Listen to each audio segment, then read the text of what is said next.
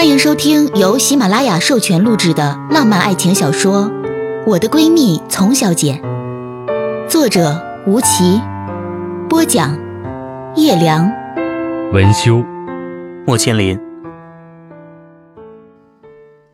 第十六集，丛小姐想起那年过生日，方晨宇来北京见她，送给她一个神秘的生日礼物。他打开一看，是一对皮影。新郎官和新娘子穿着大红色的吉服，新娘子大大的眼睛含情脉脉，新郎官高挺的鼻子眉目传情。丛小姐知道方晨宇的心意，轻轻地说：“谢谢，亲爱的，你怎么知道的？我真的很喜欢。”方晨宇抱着丛小姐细细的腰。我们在柬埔寨的时候，你说最喜欢那明宫词里的情节，一个是太平公主掀开了薛少的面具，一个便是玩皮影的情节。我没看过这样文艺的剧，回家特意翻出来看了看。去定做了这一副皮影给你，我还学了怎么玩呢。来，我们来玩。从小姐想起这些，爬下床，翻出柜子里那副皮影，灰尘呛得她睁不开眼，泪水模糊。他开了一盏灯，装上棍子，对着墙壁操纵着新娘子。她摇曳身姿，一如方晨宇与她一起玩的时候。一样漂亮。原来，姹紫嫣红开遍。丛小姐想起，自己成人礼上唱的是《游园惊梦》。她爸爸当时笑她：“人家都学芭蕾、学钢琴，只有你自己天天瞎琢磨。你怎么都不去练习班？宴会上表演唱昆曲儿，这也就你能想出来呀。”他想起爸爸来，嘴边露出笑容。他一准不会知道，这么多年，自己的昆曲一点儿也没忘。从小姐就那样握着那副皮影，哭累了，趴在床头边的地毯上，睡着了。还是那棵大树下，他痴迷着望着落日，殷红的晚霞铺展了半边天还要多。太阳一点点沉下去。他在这里等了一天，却依旧没有等到他。不是说好了，要一起再看一次日落的吗？心也一点点沉下去。聪聪，聪聪，你醒醒！他睁开迷蒙的双眼，奇怪的看着慌张的潘子敖。他还沉浸在刚才失望的情绪里，望了望外面的天色。仿佛是一大早的样子，灰蒙蒙的，不怎么亮。原来，曾经以为会持续一生的深爱，就这样在两年的时间里过去了，消失了。曾经觉得会记得一辈子的人，就这样在遥远的远方过着只属于他自己的生活，远离了。曾经承诺给彼此一秒钟的表白，就这样，在现实的洪流里悄悄地随风而去，细不可闻。他闭了闭眼，前所未有的疲惫。他觉得自己像一个被掏空的乌贼，只剩下那些胡乱伸展却毫无意义的爪子。唉，二十七岁的丛小姐居然开始叹气了。原来，人就是在这一刻变老的。潘子敖眼眶微红，抱住丛小姐，声音有点发抖：“你的手机没人接，我一着急，就去你妈妈那儿要了备用钥匙来开门。你真是要吓死我了！”丛小姐缓缓伸开胳膊，回抱他，哑着嗓子说：“你别说什么。”我妈一着急就高血压。潘子敖摸着她发肿的脸和眼睛，什么也没说，就说你找不到钥匙，我替你回家来拿。他听了，安心的点点头。嗯。那就好。潘子敖收紧胳膊，抱着丛小姐，把她放在床上，走进浴室，随之里面传来哗啦啦的水声。丛小姐一别脸，眼泪划过眼角，渗进了发丝。我对不起的人，居然这样多。潘子敖走出浴室，脸色已经如常，手中拿着丛小姐惯用的毛巾。他坐在床边，细细擦着她浮肿的脸、眼睛、鼻头。丛小姐将脸颊。靠在潘子敖的手掌里，眼泪不自觉地落下。潘子敖，对不起，我爱你。潘早打断他，好像知道丛小姐要说什么似的。他冰凉的手拉住潘早的手掌，你听我说完。第一。孩子，我是要的，这个你放心。第二，我可能需要一点时间来考虑一些事情，请你谅解。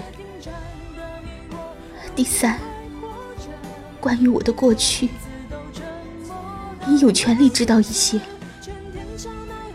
第四，对于你而言，不要因为我怀孕。而跟我结婚。第五，跟我爸妈、你爸妈，都先不要提这些事情。我们尽量自己解决。哪怕这样大的变故，他依旧是冷静而有条理的。潘子敖点点头，握着丛小姐的指尖。我今早打电话给你，没人接听，当时只是以为你睡觉听不到。但第二个、第三个，你一直都没有接，你不知道我有多慌。聪聪，我当时只有一个想法，不能让你再消失在我的生命里。我没有那么好的运气，不可能有那么多机会等着我去抓牢你。潘子敖说着话，看着丛小姐的眼神，充满了珍惜。我今早开门的时候，既然拿不住钥匙，我也不瞒着你，我怕你去拿掉孩子。我这才意识到，这孩子居然是我留住你的唯一砝码。潘子敖低下头，丛小姐从来没见过这样挫败的他。他穿的还是昨天的衬衣和裤子，鞋子的鞋带都没有系好。他曾是那样注重细节的人。他伸出手，摸了摸他的脸颊，叹口气。你帮我倒点热水好吗？潘早起身去热水，倒水。丛小姐隐约听到他在电话中跟别人说工作的事情，末了，低低的说了一句：“那件事儿，中午之前快点查到。”他双手抱着白色蕾丝花样雕刻的水杯，喝了口水。不要去查了，我告诉你。帮我拿来我的钱包。丛小姐打开钱包，从里层翻出那张小小的拍立得照片，递给潘子敖。潘子敖接到照片，看了半天，说：“这样的你，我几乎不曾见过。”他垂下眼睛，眼泪再次落下。我们在吴哥窟偶遇认识。几个月的相爱，因为现实分开。最后一次见面，是他婚礼前夕。我并不知道，他没有结婚。我们毫无联络。丛小姐指着地上滑落的戒指和皮影说：“这些，都是我跟方晨宇的回忆。”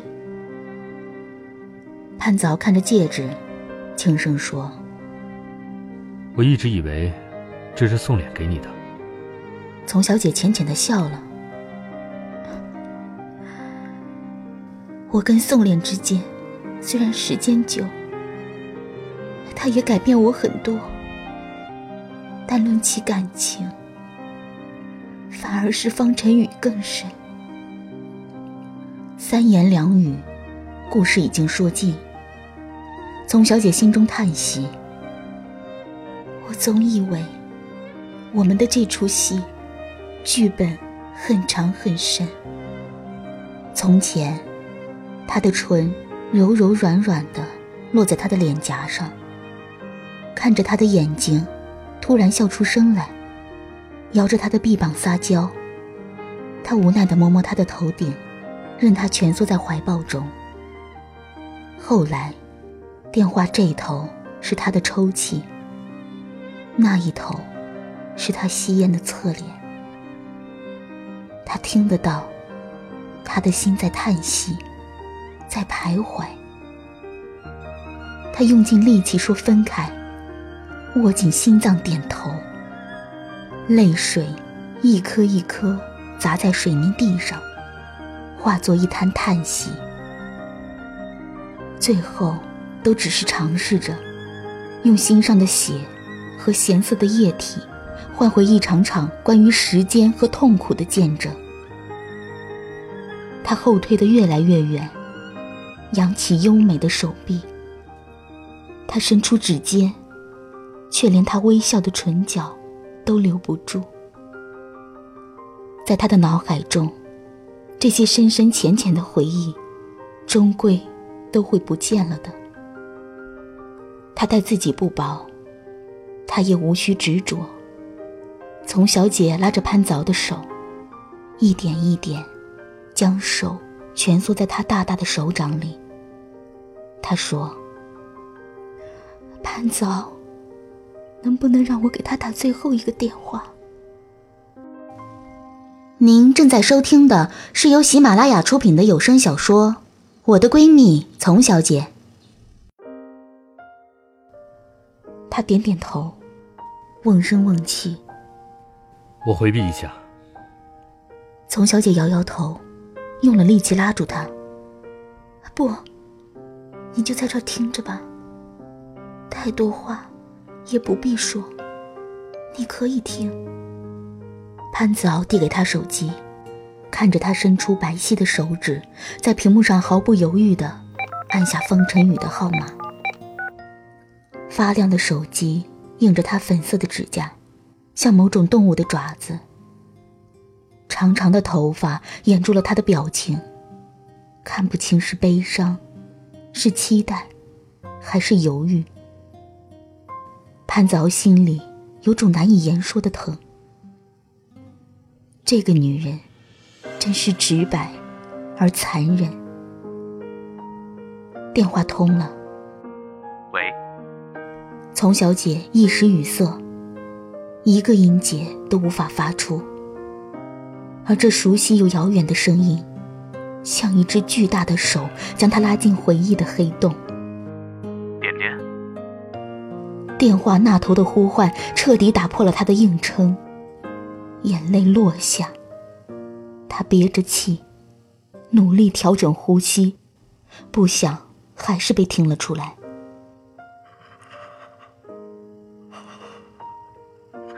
你别哭了，点点，你怎么了？丛小姐颤抖着嘴唇，使劲咬住下嘴唇，憋了一口气。才顺利说出完整的话。哥哥，我没事，我只是想问你，好不好？他沉默了一会儿，开口说：“我很好，你别哭，要乖。”丛小姐不由自主的点点头。哥哥，我怀孕了。要生小宝宝了，又是沉默。随即，他听到他说：“真的吗？生个小点点一定很漂亮。你结婚了，都不请我，小气吗？这样记仇。”他笑了一下：“哪儿啊？没有办酒席。”我又着急了，不按照规定来。你呀，不听话。哥哥，你结婚以后怎么样？有没有生小宝宝？这次他倒是回答的很顺利，语气稳定。还没有打算，工作很忙。你先生，我给你取经。他还是没有说实话。丛小姐抬手捂着眼睛，泪如雨下。哥哥，那我挂了。嗯，好，你照顾好身体，等妈妈来就不要那么任性，乖一点，别得长大。再见。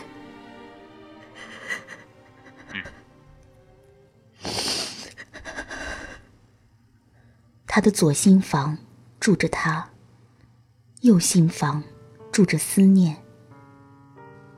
听得见声音，却永远触不到对方。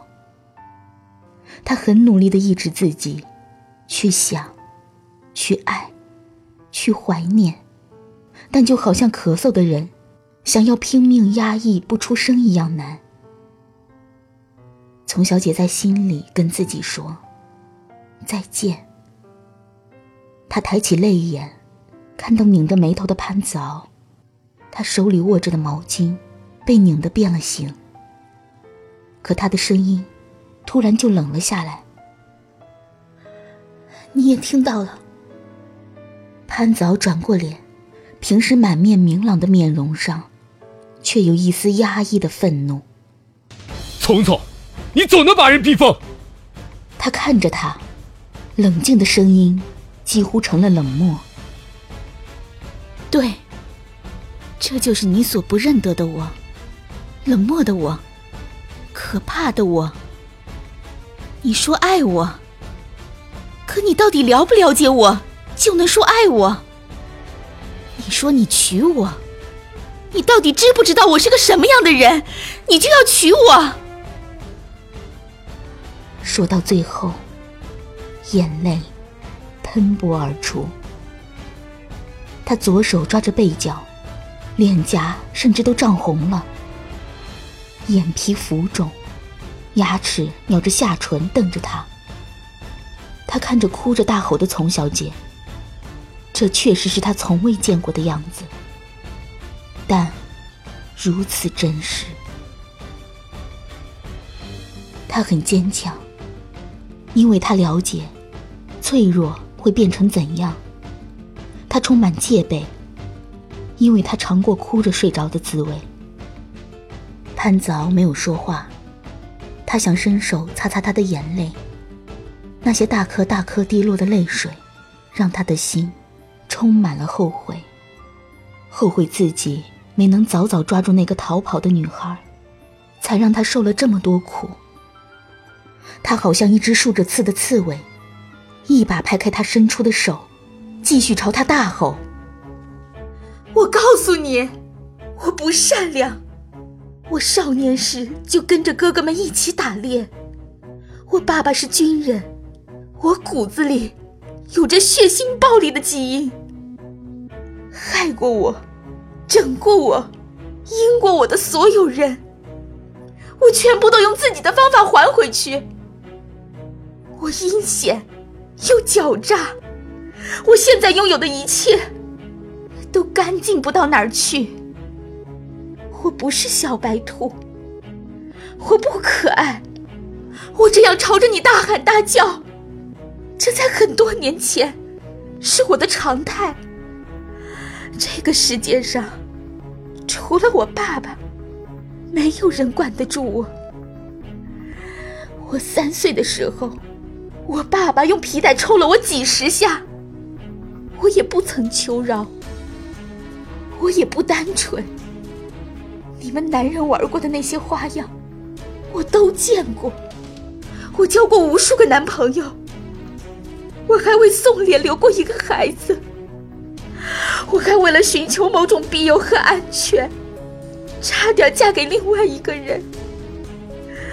潘总。我告诉你，我跟你爱的那个人根本不是同一个人。你爱的是谁？要娶的人是谁？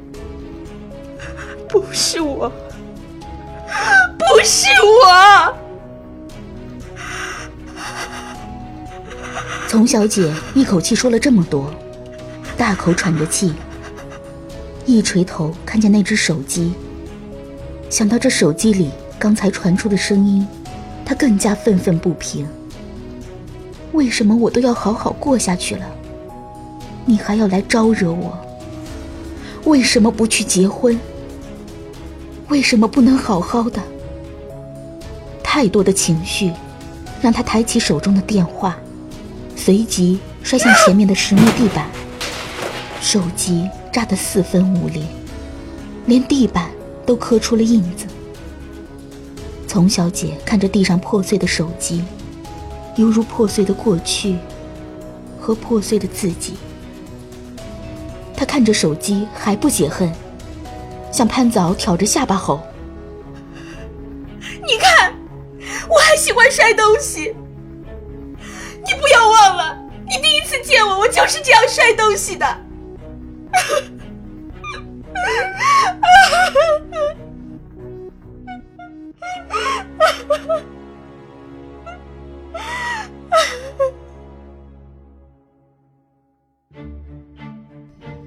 感谢收听由喜马拉雅出品的有声小说《我的闺蜜丛小姐》，作者吴奇，播讲叶良，文修，莫千灵。